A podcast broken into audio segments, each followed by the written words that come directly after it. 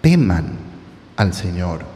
Ya hemos hablado muchas veces de esa virtud del temor a Dios, que no es otra cosa que el deseo de enorgullecer a Dios con nuestras acciones, temer y servir. Por eso van juntos, no se trata, no se trata del miedo, no, no, temer.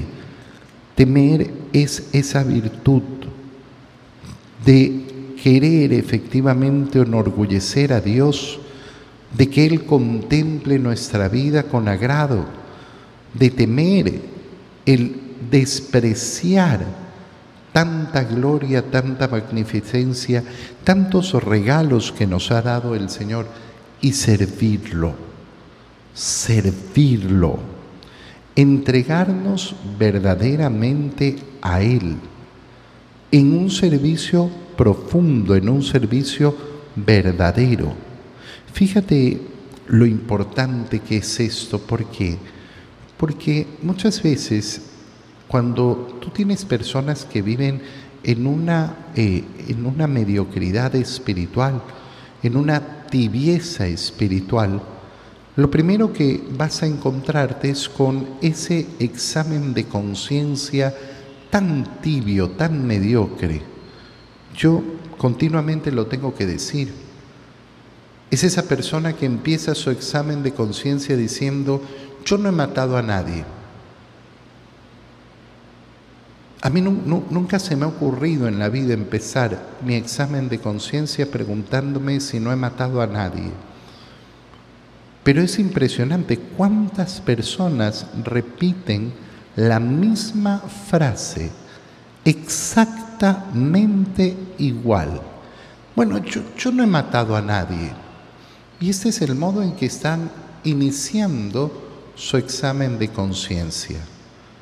Es preocupante. Preocupante porque el punto de partida es un punto absurdo.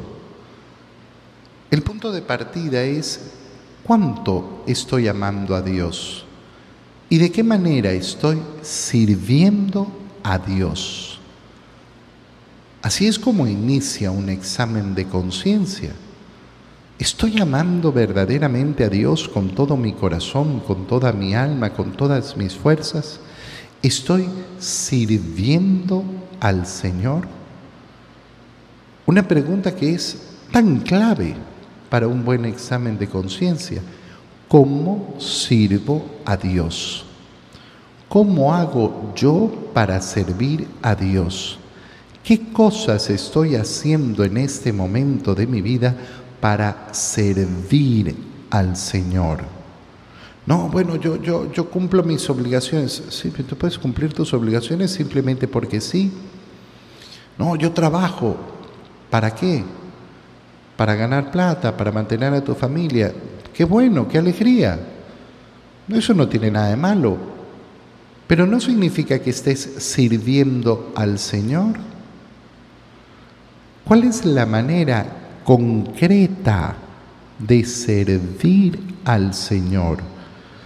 Yo participo de la evangelización, yo sirvo en mi parroquia, yo entrego mi tiempo para las actividades de la iglesia.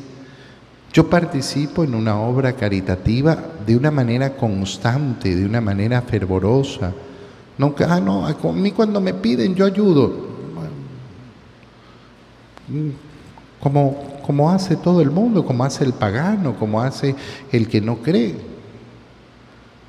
Qué importante hacer un examen de conciencia verdadero ¿De qué te sirve preguntar? Yo, no he matado a nadie. Servir al Señor.